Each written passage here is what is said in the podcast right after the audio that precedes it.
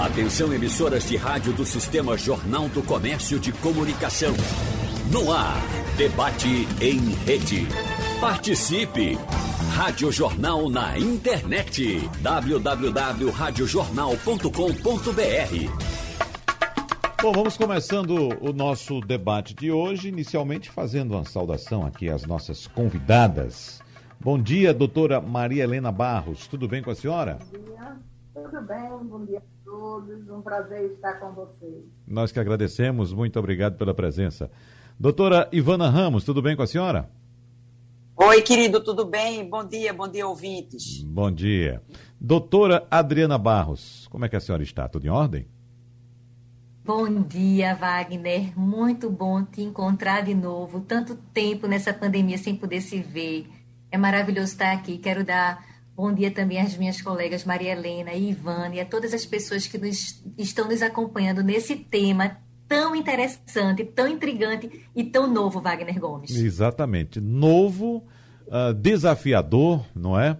E a doutora Adriana Barros fala muito bem, porque é, é, é, bom a gente se encontrar, mesmo que virtualmente. Claro, o bom é o abraço, o bom é o toque, o bom é sentir as pessoas, estar perto. Mas o que fazer diante dessa situação, né? Que, pelo que a gente percebe, deve continuar por algum tempo aí.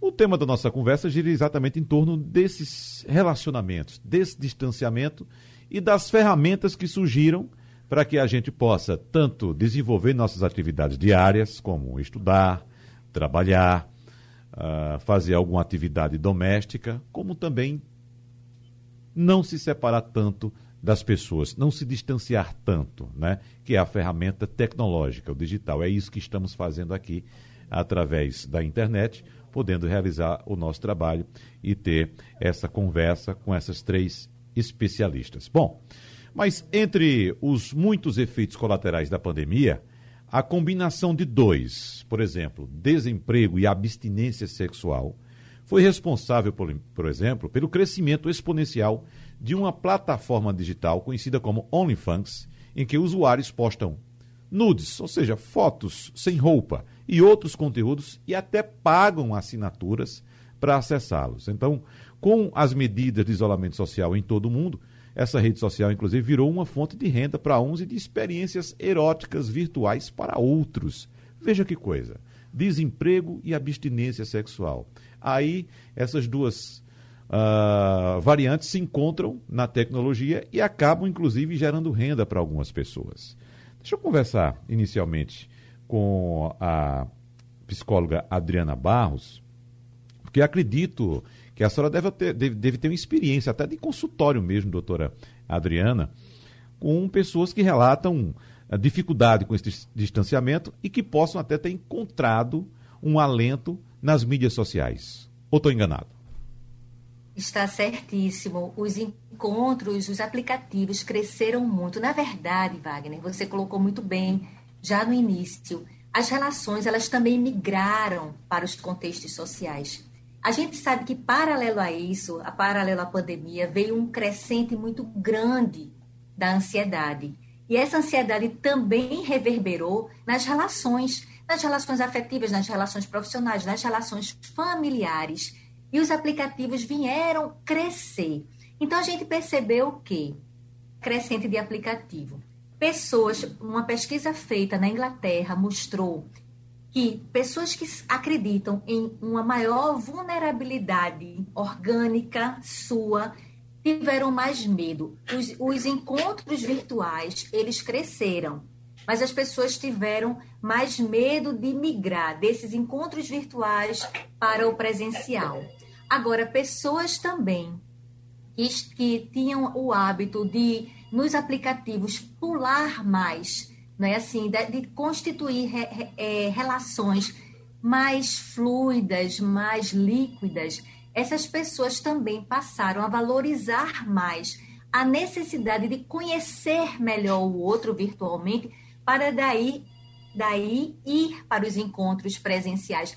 E nesses encontros presenciais, também o valor dado ao outro, ao, ao desejo de colocar uma relação mais fixa, aconteceu.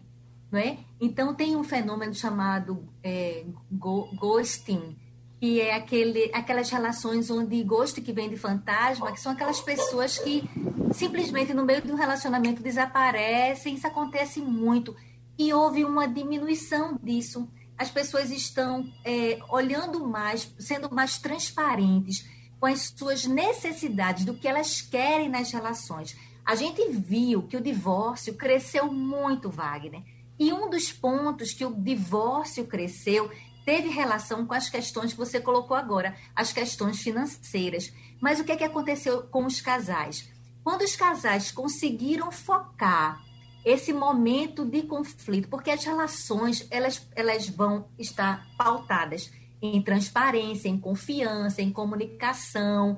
Quando isso se perde, quando isso se desregulariza, começam as crises. Então as pessoas começaram a lidar com a situação nova. Muitas pessoas voltaram para dentro de casa e começaram aí sim a conhecer os seus parceiros, aquela convivência que não tinha. A gente não está falando da necessidade de ter quantidade, a gente fala da necessidade de ter qualidade. Mas muitas pessoas não tinham a quantidade e quando estavam em casa, elas estavam sem qualidade também. Então, o que é que aconteceu com os casais?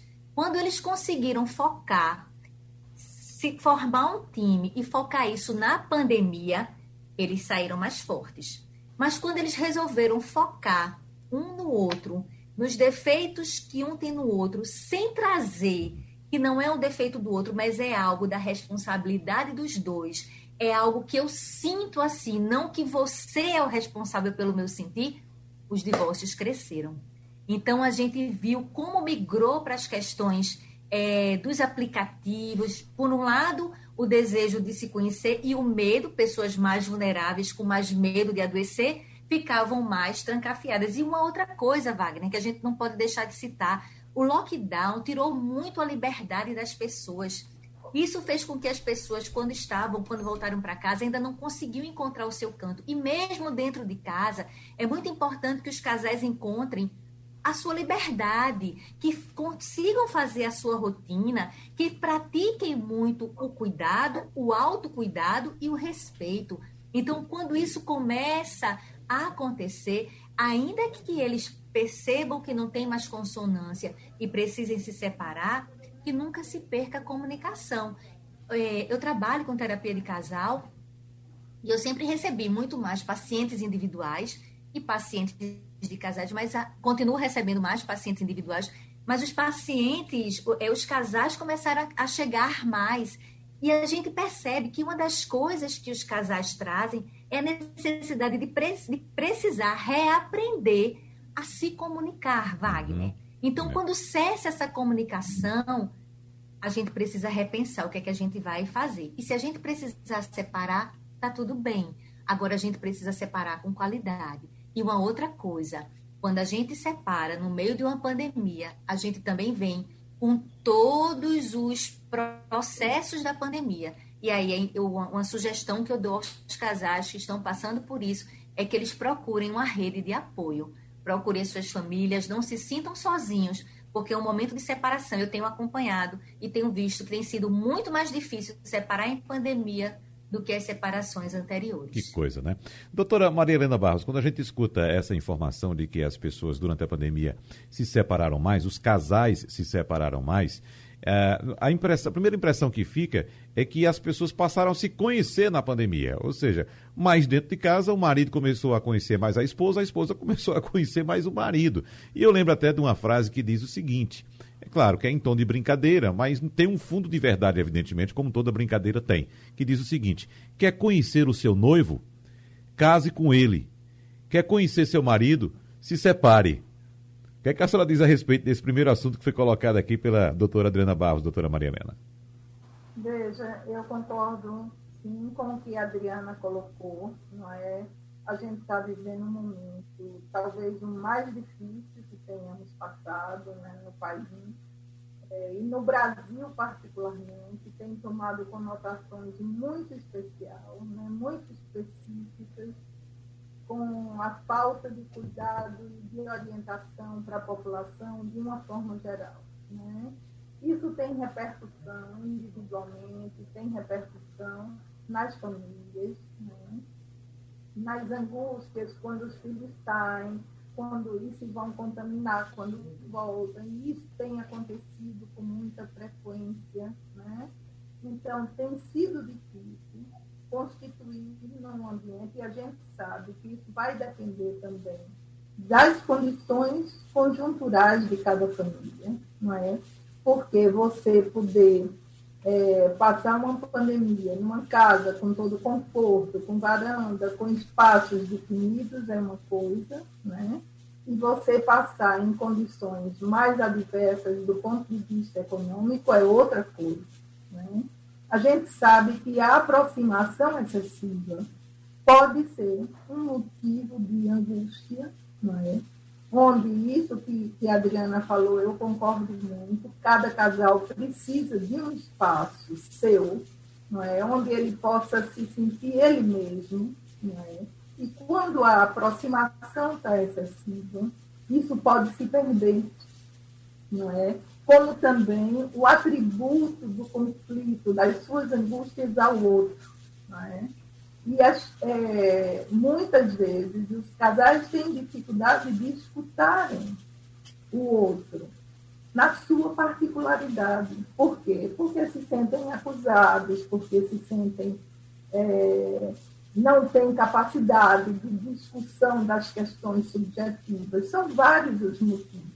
Né? São vários os motivos que podem é, entrar em conflito numa situação dessa tem as situações favoráveis. Eu já ouvi muito isso que a Adriana fala, né? nos atendimentos de casais, como foi importante estar mais tempo junto, poder construir esse laço familiar com mais harmonia. Mas já vi, já ouvi também situações onde essa aproximação excessiva tem sido muito difícil de lidar. Nesse sentido, criar rede de apoio é fundamental.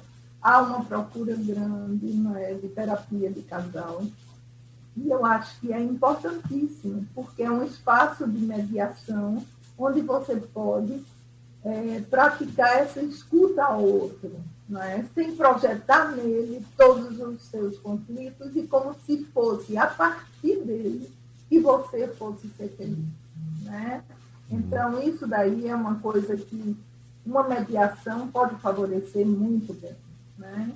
E vamos enfrentar ainda né, momentos mais difíceis. Eu estava lendo agora Miguel Nicoleles, né, que participou do, é, desse comitê aqui no, do Nordeste, e ele fala de, de uma preocupação aterrorizante é, de que essa pandemia se repassa inteiramente nesse ano de 2020. Não é? E se os governantes não alertarem para isso, é? nós vamos ter mortes muito maiores, um número de mortes muito maior. Para que a população é, se conscientize disso, é preciso que nossos representantes entendam que a situação é gravíssima. É? e que estamos todos à mercê de algo que nunca pensamos ter que enfrentar. É? E isso tem repercussão em todos os níveis, individuais e tudo mais. Uma outra questão dos aplicativos, eu acho que é importante. Eu acho que passamos essa crise é, numa, numa, com algo que nos favorece, que é a tecnologia, que permite que a gente converse entre nós aqui e que o público participe desse debate, não é? Mas é, os aplicativos, eles têm, porque vínhamos já, antes da pandemia, com relações muito fluidas, muito líquidas, como disse a Adriana, né? como fala lá o Balma. Então, nesse sentido, é, eu via rapazes falando, ah, eu vou para uma festa e beijo dez mulheres na mesma noite. E eu disse, mas como? Como você vai poder se vincular alguém beijando dez mulheres numa mesma noite? Não são objetos, não são bocas ambulantes, são pessoas. são pessoas que você tem que conhecer, que você tem que conversar, que você tem que saber um pouco da história, que você tem que se vincular. Nós estamos com uma concepção de relações amorosas muito objetalizadas, não é? Onde o outro vira um objeto da nossa satisfação. E isso é uma coisa da nossa cultura atual e que uhum. precisa ser reformulada. É. Né? Talvez a pandemia propicie isso, no sentido de permitir, com, no distanciamento, você tem que fazer o quê? Conversar. E conversar é uma coisa muito rica. Conversar preenche, conversar dá é, conhecimento sobre o outro, amplia o nosso mundo. Não é? O afeto se transmite também pela fala. Né? Então, vamos ter que cuidar disso, não é? porque os jovens precisam se preservar também, não é? porque a gente vê os, os aplicativos também é, como um instrumento para esse sexo mais compulsivo. É. Não é? Porque a gente sabe que a ansiedade gera é, um, um, um dos problemas de uma ansiedade intensa é uma sexualidade compulsiva. Não é? Então, você tem relações todo dia, cada dia com um parceiro. Não é? Isso, é, não só do ponto de vista subjetivo, é algo é, complexo, porque não preenche, nunca preenche, porque ali é um objeto, entendeu? Que você, você não se relaciona. Pode ser interessante? Pode. Pode ser uma boa relação de uma noite? Pode. Esse não é o problema. O problema é a compulsividade. Não é como você vai atrás, como se aquilo fosse ser a salvação da sua ansiedade. É. Então, nesse sentido, é preciso se abrir para a reflexão. Né? Doutora, doutora Ivana Ramos, a senhora publicou nas suas mídias sociais um, um card informando da sua participação no debate de hoje. Uh, aí traz amor, relacionamento e sexualidade em tempos de pandemia, que é o tema do nosso, nosso encontro, nosso debate hoje. E achei interessante que a senhora colocou aqui a ilustração de um casal uh, se beijando, mas de máscaras. A, a gente poderia imaginar. Eu confesso à senhora que eu já vi uma cena dessa, é, é, não sei se vocês já assistiram ao filme Noel, o Poeta da Vila, em que, é, naquela época em que se passava a, a, a história, no caso, era, vivíamos uma, uma, uma epidemia de tuberculose. E tinha Exatamente. Até, e tinha até uma cena, de fato, que o ator que representava Noel Rosa, com a grande paixão da vida dele, tinha uma cena de, de, um, de, um, de um relacionamento com a moça, os dois de máscara também. Me lembrou aquele tempo, só que a situação hoje é, é, é um, um pouco diferente, ou não, doutor Ivana? É, a diferença hoje é, foi muito interessante. E essa música é bonita de Noel Rosa, né? Nunca mais quero teu beijo, né? Exatamente. Porque foi exatamente. O último desejo. Tuberculose. Último é. desejo, Noel Rosa.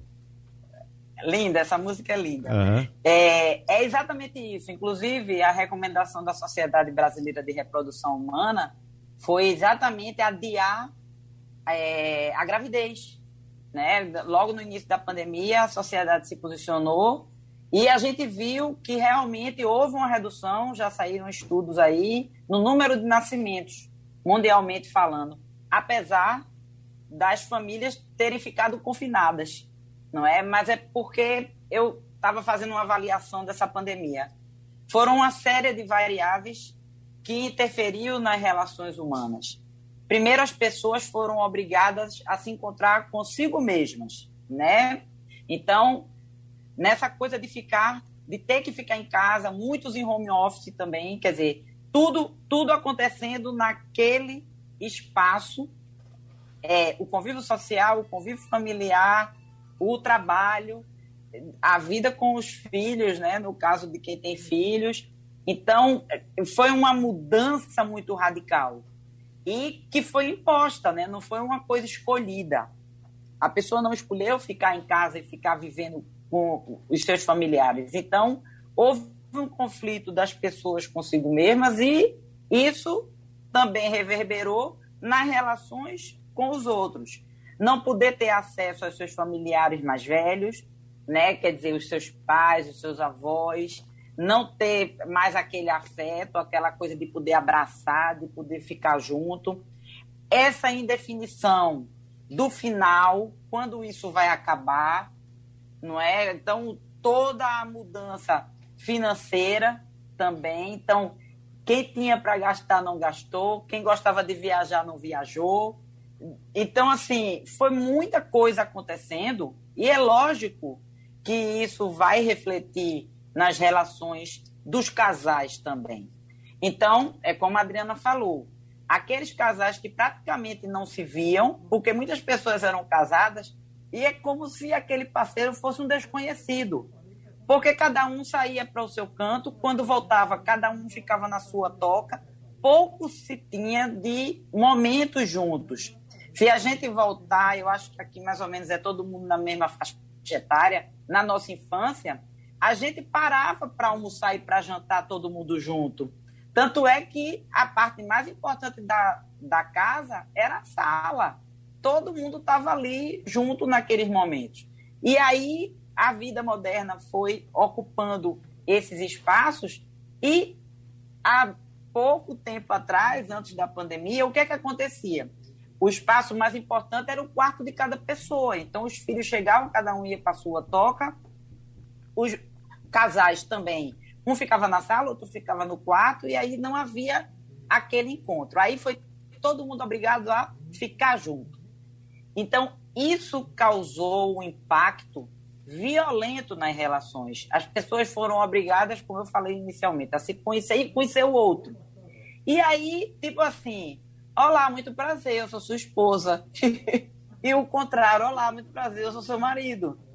E aí as pequenas coisinhas começaram a incomodar.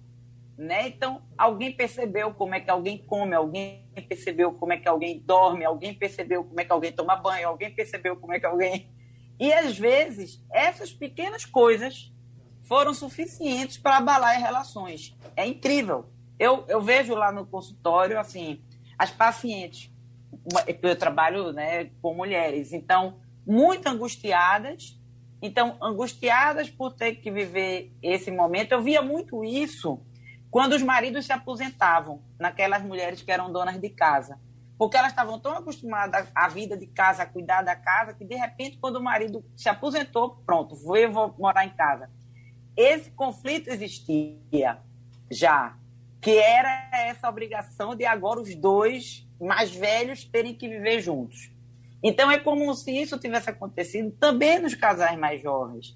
Então aquela vida de oba-oba, porque se encontrava ia para o barzinho, se encontrava ia para o restaurante, e agora foram obrigados a ficar em casa. Então, a gente percebeu que isso gerou um conflito e realmente muitos divórcios aconteceram, muitas separações. Uhum. Mas os casais que conseguiram passar dessa fase fortaleceram a relação. Também teve o oposto. Teve casais que realmente, definitivamente, se encontraram e decidiram serem parceiros. E um apoiarem o outro e apoiarem os filhos. Então, foi muito interessante porque muitos panoramas foram vistos. Por outro lado, como a Helena falou, a questão dos jovens, quando abriu um pouquinho, pronto. É como se tivesse soltado todo mundo da gaiola e aí começou a aglomeração. Observem que essa segunda onda veio exatamente por conta disso, porque aí estava todo mundo tão ávido de se encontrar que todo mundo começou a se juntar. Eu mesma fui uma vítima disso. Quer dizer, vítima, mas guardando as devidas proporções. Mas, quando pôde abrir, eu me, comecei a me encontrar com meus familiares agora no final do ano e eu tive Covid no Natal. Uhum. passei o meu final de ano, não foi uma coisa muito séria, mas eu passei o meu final de ano em casa. E eu tenho certeza que é porque eu me reuni com minhas funcionárias, a gente saiu para um restaurante para fazer uma mini confra, mas houve uma exposição. Poucas pessoas, mas houve.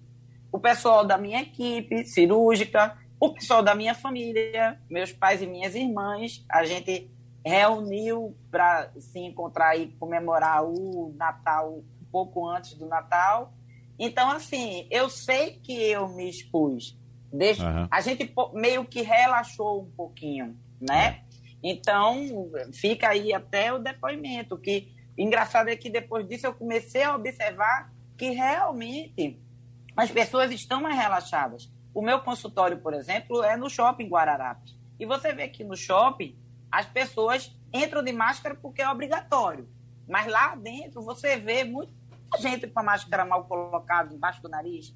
E uhum. aí, quer dizer, as pessoas estão vacilando. É. E é como a Helena falou, é preocupante o que vem por aí. A gente não sabe como é. Se a gente se lembrar, abril e maio do ano passado foi onde foi assim o pico mais violento. E está vindo aí abril e maio. Será que será da mesma maneira? Não é aí? É, então, tudo isso junto, para os casais, o conflito de quem ficou desempregado, sem perspectiva, se fechar novamente, se esse mercado vai abrir, entendeu? Então, assim, é uma repercussão grande nas famílias. Muito sério tudo isso. Sem dúvida. E a gente não sabe se as relações vão voltar a ser as mesmas que eram antes, uhum. entendeu, Wagner? Entendi.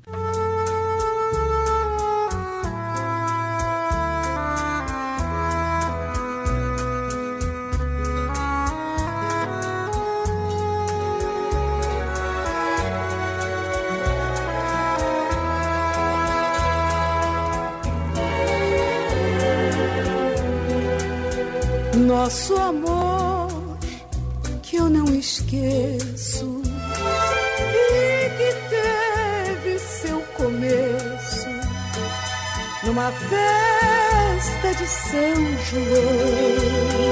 Doutora Ivana Ramos, para que a senhora for lembrar dessa música? Mas vamos lá, para a gente correr aqui que o tempo está voando. Uh, a senhora citou, inclusive, doutora Ivana, eu vou passar essa colocação para a doutora Adriana Barros, que a senhora citou um, certa, um certo conflito de gerações. Eu lembrei aqui de uma colocação que eu fiz recentemente a respeito da questão profissional, que nesse momento eu, eu entendo como um momento propício para duas gerações. Primeiro, a geração conhecida como geração milênio, ou seja, aquelas pessoas mais jovens, abaixo dos 20 anos, que já nasceram imersas nesse mundo tecnológico, que dominam essas gerações, que têm em suas casas o seu cantinho lá no quarto para ficar o dia inteiro lá no seu dispositivo, seja um smartphone, seja um computador, seja lá o que for, mas fica lá naquele cantinho, diferentemente de antigamente, que as, as pessoas se encontravam para realizar suas atividades, as crianças, inclusive, né, para brincar. E a outra, a outra geração que eu considero é, também é, beneficiada por esse momento é aquela geração que já está na idade de aposentadoria. Claro que isso aí é uma opção de cada um, mas para quem de fato é, já construiu um patrimônio, já tem uma boa condição de aposentadoria, já acha que contribuiu para a sociedade de alguma forma, pode simplesmente chegar, bom, o mundo está agora de cabeça para baixo, eu vou comprar um sítiozinho no interior, vou plantar alface, feijão, uh, hortaliças, criar galinha e vou curtir a natureza e curtir a minha vida. Né? Agora, para nós que estamos nesse meio aqui, nós temos que nos adaptar totalmente a essa realidade, isso do ponto de vista profissional. Agora, doutora Adriana Barros, do ponto de vista afetivo, uh, quem tem jovem em casa, adolescente, sabe muito bem, os relacionamentos são feitos, são construídos hoje até mesmo pela internet. Né? Uh, mas quem está nesse meio que eu citei agora, no meio desse nesse, nesse sanduíche de gerações, o que fazer? Gente que se habituou a ter o toque, a ter o beijo, a ter o, a, a, a mão com a mão, a ter o abraço. O que fazer para superar esse momento e se adaptar a esse momento, assim como temos que nos adaptar profissionalmente a essa realidade? Primeira coisa, Wagner, a palavra que acredito que a gente escutou muito foi a necessidade de se reinventar. Precisamos lidar com uma palavrinha que está presente na vida de todo mundo, que é a ansiedade. A ansiedade pelo encontro, a ansiedade pelo contato, a ansiedade pelo olho no olho, a ansiedade pelo toque, pelo abraço. Algumas pessoas inventaram a ideia do cotovelo, do pezinho, mas ainda é pouco. Estamos ávidos, você colocou muito bem, sejam sintéticas, porque estamos ávidos por tudo. Ávidos por falar, ávidos por nos encontrarmos, ávidos por viver uma vida diferente que a gente ainda não está conseguindo. Como Ivana colocou muito bem, a questão de não sabermos o que ainda vai acontecer. Né? Será que quando é que tem fim essa doença. Então, a primeira coisa que a gente vai precisar lidar, independente da nossa idade, nós que estamos no meio, as, as gerações de ponta, é o processo de lidar com a sua ansiedade. Estamos 100% mais ansiosos. Tem um filósofo, Wagner, é o André Sponville, um filósofo francês, que ele escreveu sobre a felicidade desesperadamente. Desesperadamente, a felicidade esperadamente e a desesperadamente, aquela que eu não espero. E ele diz uma coisa interessante, ele fala o tempo inteiro que a gente está muito acostumado a amar o que a gente não tem. E ele cita na, na fala dele a importância da felicidade em ato. Como é que a gente traz essa felicidade em ato, Wagner? É viver o agora.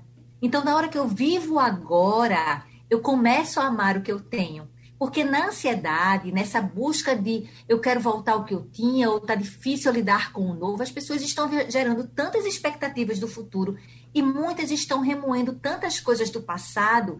Não que a gente não possa revisitar, revisitar o passado para aprender, criar objetivos do futuro, mas a gente precisa reinventar o nosso presente. Essa é a maneira de lidarmos melhor com a ansiedade. Então, nós, geração de meio e geração de ponta, geração de meio e, e os, a geração mais antiga, nós somos é, imigrantes dessa plataforma digital. Então, a gente está precisando lidar com muita coisa, porque de repente foram muitos aplicativos que chegaram e quem é professor, que não é youtuber, começou a ter que aprender a dar aula, aprender a assistir aula, aprender a dar palestras, fazer lives. Vivemos essa nova realidade. E a gente realmente precisa lidar primeiro com a nossa ansiedade. Nada melhor do que o autoconhecimento, a respiração, a meditação para serem nossos aliados nesse processo de lidarmos com o novo. Uhum. Doutora Maria Helena Barros, há algum tempo atrás, quando a gente falava aqui, até programas que a gente fazia aqui, debates também, tratando dessa, dessa prática de algumas pessoas procurarem relacionamentos através da internet, desde aqueles aplicativos iniciais, tipo, por exemplo, Messenger, tentava conversar com as pessoas ali, e muitos eram tratados como doido, como, como é que você vai namorar com uma pessoa pela internet, você podendo sair, ter contato e tal. Hoje é normal essa atividade, doutora Maria Helena? Mais, não é? A gente também bem constituído, isso independe da pandemia, um estilo de vida complicado, né? Muito individualista, muito fechado. É, os encontros para você encontrar um parceiro, uma parceira, tem sido difícil. Todos os jovens se queixam disso, né? O aplicativo pode ser um elemento. Eu já vi pessoas que, através do aplicativo, conheceram outras que tinham tudo a ver com você, todos os. Então, é uma forma de comunicação, não é? Depende de como você usa isso. Porque, em geral, quando as pessoas estão em busca de conhecimentos, de novos, de, de se abrir para eles vão, eles conversam, eles vão num café, eles começam a se conhecer, e daí, se brota alguma coisa ou não, não é? Acontece, né? Ou acontece só no plano da experiência sexual, uma coisa mais rápida, ou, e mesmo assim, bons, bons encontros. Ou acontece numa identificação maior que leva a um apaixonamento, né? Então, eu não vejo isso do ponto de vista moral como algo denegrível ou como algo. É... A, a questão é o seu posicionamento em relação ao outro. Isso é o que é fundamental. Temos que ter um princípios éticos, não é? No nosso contato com o outro. É, porque muitas vezes pensam que porque é via aplicativo, então você pode explorar, você pode, é, você pode abusar, você pode, porque não tem compromisso, né? porque não tem ligação. É preciso se criar laços, não é? e os laços se criam de várias formas. Só que se criava por cartas, não é? As amizades por cartas se mantinham durante longos anos, né? Hoje a gente tem a imagem, a gente tem a possibilidade de uma conversa como essa. Né? Então, eu vejo muitos aspectos positivos nisso, mas, como toda situação, a ansiedade imperando, não é? você tem que se reinventar e procurar elementos para dar conta disso. Não é? E um dos elementos é uma reflexão mais filosófica, mais humanista, sobre como se constituir relações com outros. Agora, doutora Ivana Ramos, no plano da experiência sexual, como citou aí doutora Maria Helena Barros, e levando em consideração a questão digital. Eu abri nossa conversa hoje falando a respeito de aplicativos e de pessoas que até por uma questão econômica, financeira, claro, por causa do desemprego e tal, passaram a utilizar as mídias sociais para fazer postagens sensuais, eróticas até, e evidentemente trocando experiências com pessoas que estão em qualquer parte do mundo. Elas cobram, evidentemente, por isso, algumas, evidentemente, também podem não cobrar, pode fazer de graça, enfim, cada um escolhe como fazer. Mas essa questão da experiência sexual, fazer à distância, online, tecnologicamente, doutora Ivana, é algo muito esquisito. A senhora concorda?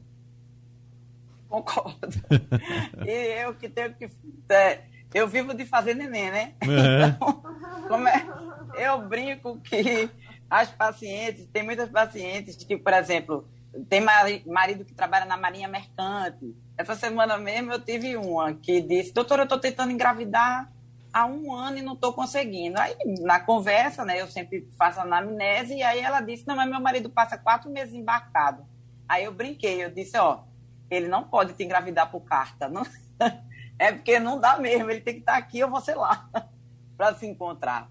Então, assim, é interessante, como a Helena falou, é, do ponto de vista das fantasias. Isso já existia, né? Uhum. Às vezes, quando os casais viajavam, então, é, fazia parte da rotina e do jogo amoroso. Agora, é esquisito se isso começar a ser o normal, né? Então, pensando nas gerações, eu estava aqui refletindo que tem uma geração lá na pontinha, porque eu vejo chegar no consultório, que são as crianças. Da mesma forma que hoje os jovens de 20 anos, 20 anos não imaginavam um mundo sem internet, né? Eles já nasceram com computador, coisa que a gente não conhecia, por isso que a gente sofre. Então, tem as criancinhas que, para elas, o mundo é com álcool gel e máscara. Então, elas já estão acostumadinhas a estar com a máscara, é tão bonitinho. Hum. Criancinhas de 3, 4 anos que estão há dois anos vivendo isso. Então, para elas, o normal é assim: é sair de casa, botar a máscara. Então, elas vão incorporar isso. É, é muito interessante essa questão dos hábitos. A Helena falou aí em carta, eu acho que tem jovem que não sabe nem o que é uma carta. Como é que chega, né? Que existia isso, né? Então, assim, essa coisa virtual, talvez para nós é, seja estranho, mas talvez para quem usa, quem está acostumado com mídias, seja o novo normal. Então, a gente vai ter que se acostumar e entender que talvez isso seja uma coisa que veio para ficar. Agora, se for usado da melhor forma, né, assim, sem agressões, mantendo o afeto, mantendo a empatia, tá tudo certo, não é? Porque a gente está vivendo como num reality. A gente, uhum. quando vê na televisão os realities, hoje está tendo um reality dentro da sua própria casa, né? Então, uhum. por isso que o confinamento, por isso que está tão junto e tão próximo, é tão conflituoso. E aí, quando vai para o mundo real, vê que é tudo diferente. Eu tenho amigas mais velhas, de 70, 80 anos. Eu tenho uma amiga em São Paulo que está todo este tempo dentro de casa. Ela já pintou inúmeros quadros, tem 82 anos, essa minha amiga. E é, é, interessante, ela se adaptou a isso, a ficar na casa dela, ela mora sozinha com os gatos e os cachorros dela. E tá tudo bem, né? Então, quer dizer, cada um reage de uma maneira diferente. Doutor, é, é, muito interessante. O doutor Ivana, só para complementar esse assunto é, e a gente fechar esse bloco também, é, o fato de os casais estarem mais em casa fez com que o índice de natalidade é, aumentasse ou o fato de as pessoas estarem namorando pela internet fez com que houvesse uma queda no índice de gravidez, na quantidade de gravidez? Diminuiu a quantidade de gravidez. Diminuiu. Diminuiu, uhum. é como eu, eu, falei no bloco anterior, é, porque foi muito rápido. Mas já houve, já aconteceu estudos E, a, a, inclusive aqui no Brasil, teve um estudo é, que pegaram os números dos cartórios e diminuiu em 3% o número de nascimentos de 2019 para 2020. Uhum, muito bem. Eu quero saber agora de doutora Adriana Barros, como é que os jovens, já que a senhora é especialista em adolescente, doutora Adriana, como é que o jovem está passando por esse momento? É verdade que ele passa com maior tranquilidade, como citou inclusive a doutora Ivana Ramos, que as criancinhas estão se adaptando muito bem, mas e o adolescente, naquela fase de explosão de hormônios, querendo namorar, querendo sair, querendo beijar na boca? Como é que essa turma está se virando, hein, doutora Adriana?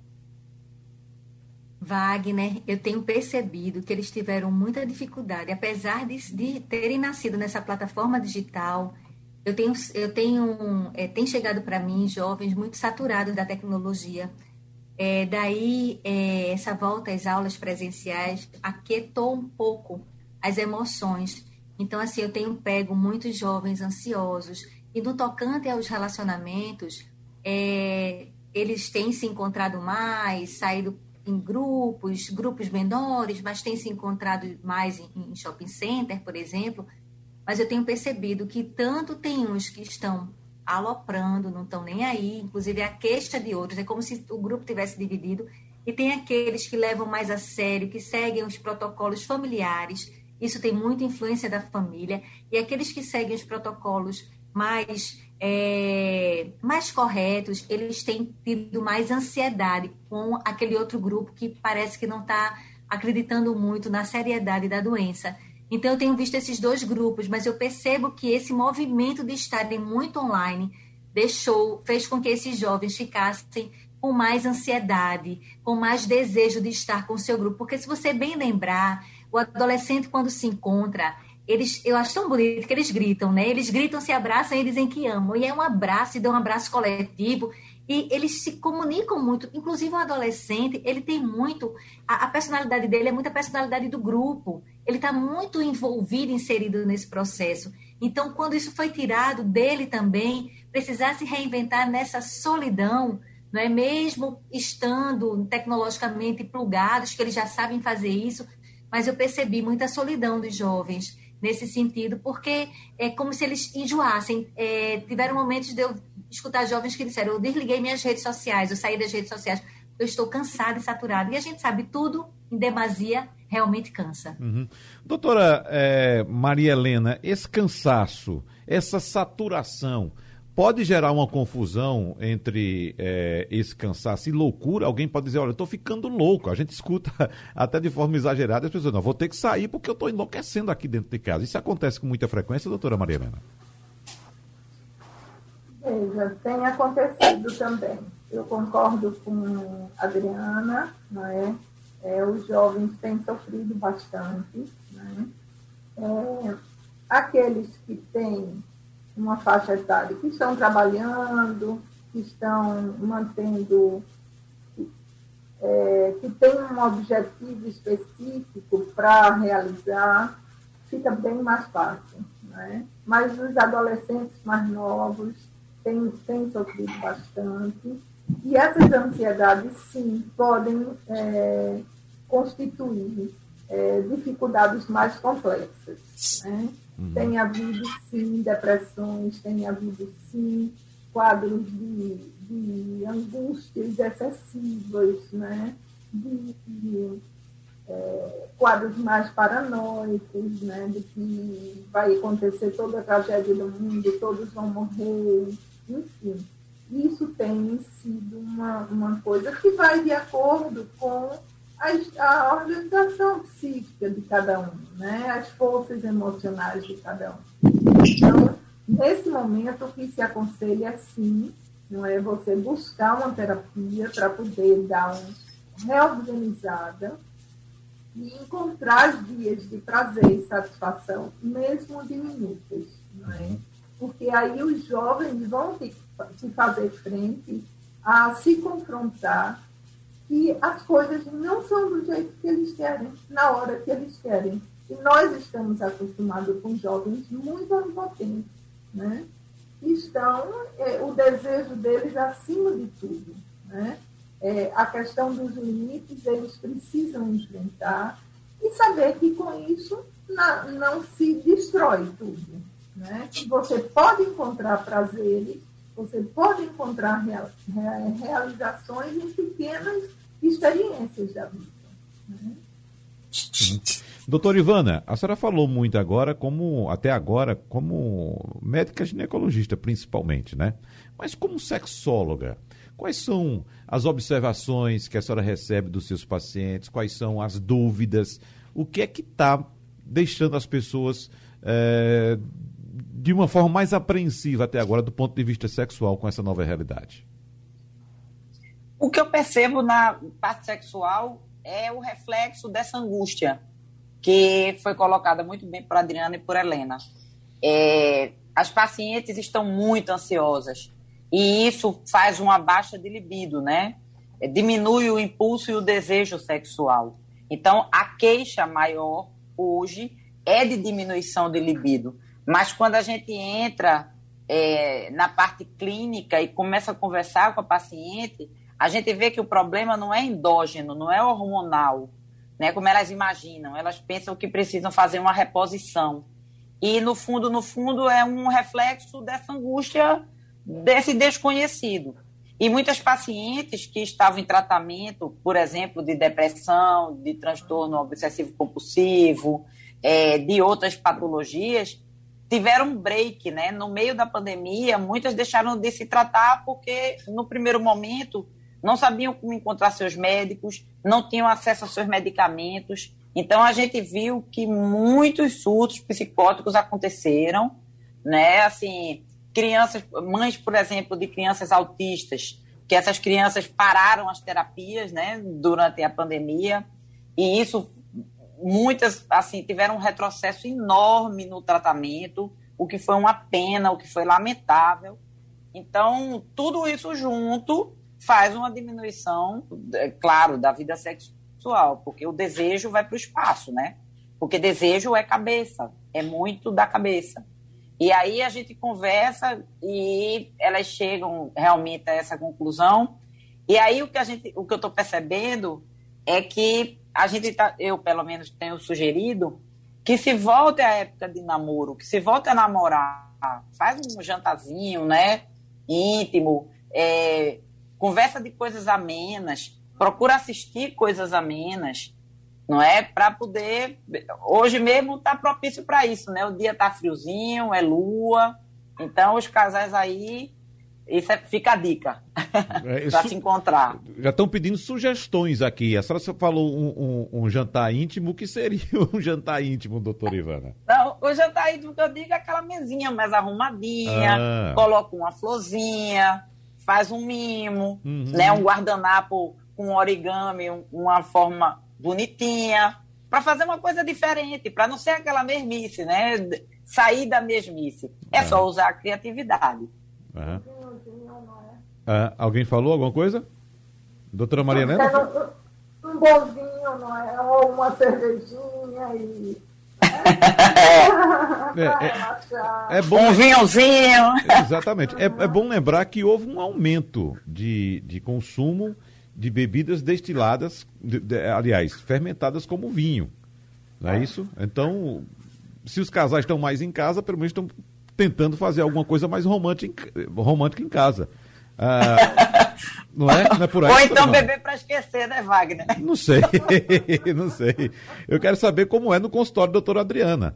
Nesses casos, como é que as pessoas relatam para ela a situação, como é que está passando, é, o, qual é a maior demanda que chega para a senhora, doutora Adriana, para a gente encerrar. É, em consultório, geralmente tem chegado a demanda da necessidade dos casais se comunicarem melhor, né? Demandas de ter que lidar com toda esse, com essa, com essa dificuldade é, dessa pandemia, de, de, cuidar dos filhos junto, de arranjar o home office, o espaço. Eu, eu sempre do, do, oriento que eles precisam alinhar essa comunicação. Se existe afeto, Wagner, é possível, né? Se existe afeto, a gente consegue. Eu, eu gosto de, de pensar, e eu, eu digo isso muito, já que a gente está falando sobre isso, com, dos casais, que se for preciso você casar 20 vezes, se case, mas você não passe 20 anos infeliz em uma relação é, o modelo cognitivo, eu, eu vejo que é muito importante que o ser humano cuide dos seus pensamentos. Ivana chega a citar sobre isso. O modelo cognitivo diz que o que a gente pensa reverbera no que a gente sente. E isso reverbera no nosso comportamento. Esse nosso sentir vem repleto de reações fisiológicas. Então, se eu pensar disfuncional, se eu, disfuncional, se eu pensar que não vai dar, se eu pensar que eu não tenho capacidade, eu vou agir dessa forma, eu vou sentir e vou adoecer mais. Então, eu preciso usar essa palavra mágica, criatividade sempre. Criar. Quanto mais eu crio, mais eu amplio a minha autoestima, não é? E nessa dica da, desse, desse jantar romântico, eu gosto muito das pétalas de rosa Olha espalhadas pela, pela casa, pelo lençol, um lençol cheiroso, uma camisola sexy, o toque. Olha, Ivana, Helene Wagner, toda essa pandemia eu não abri mão de ter o meu jantarzinho das sextas-feiras. O meu jantar é sempre diferente, simples, mas sempre diferente. O meu jantarzinho da sexta-feira. E isso foi ajudando muito a gente a escutar mais música, a conversarmos mais, a vivenciar mais intimidade, porque o segredo do casal, Wagner, se chama intimidade. Se a gente perde essa intimidade, acaba a nossa relação. Luiz Alberto do Arruda está dizendo aqui, doutora Adriana, o problema não é casar 20 vezes, é separar 19. Queridas, muito obrigado. Mas que não passe 20 anos infeliz é. em uma relação. Exatamente. Então, doutora Adriana Barros, psicóloga, doutora Luana Ramos, ginecologista e sexóloga, e doutora Maria Helena Barros, psicanalista, muito obrigado pela presença das doutoras aqui, das senhoras no nosso debate. Um abraço e até a próxima. Sugestão ou comentário sobre o programa que você acaba de ouvir, envie para o e-mail ouvinte@radiojornal.com.br ou para o endereço Rua do Lima 250, Santo Amaro, Recife, Pernambuco.